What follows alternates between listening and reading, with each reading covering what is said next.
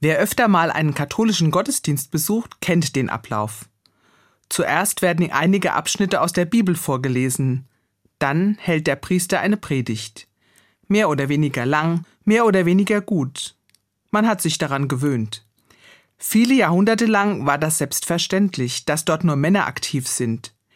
Erst in unserer Zeit beginnen viele zu fragen, warum sollen nicht auch mal Frauen das Wort ergreifen? Frauen studieren Theologie genauso wie die Männer. Frauen denken über biblische Texte nach. Warum sollten sie ihre Gedanken nicht auch mal einer größeren Gemeinde vortragen? Warum nicht im Gottesdienst predigen? In der katholischen Kirche kommt es seit der zweiten Hälfte des 20. Jahrhunderts immer wieder zum Streit über diese Frage. Viele Frauen haben zu dieser Zeit die Missio Homiletica erworben. Das ist die bischöfliche Beauftragung für das Predigen.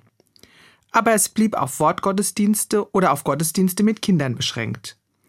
Das römische Kirchenrecht sagt, in der heiligen Messe soll ein Amtsträger predigen, denn die Auslegung der heiligen Schrift ist untrennbar mit dem Vorsitz der Messe verbunden.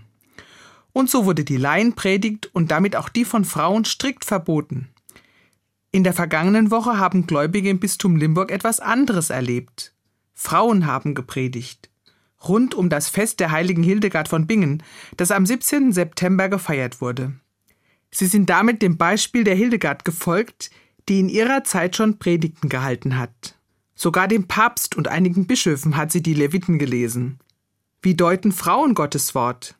Ich denke, anders als Männer. Ich wünsche mir keine Verbote mehr in meiner Kirche. Ich möchte mich über viele verschiedene Talente freuen und bin sicher, die Vielfalt der Gedanken von Männern und Frauen tun uns gut.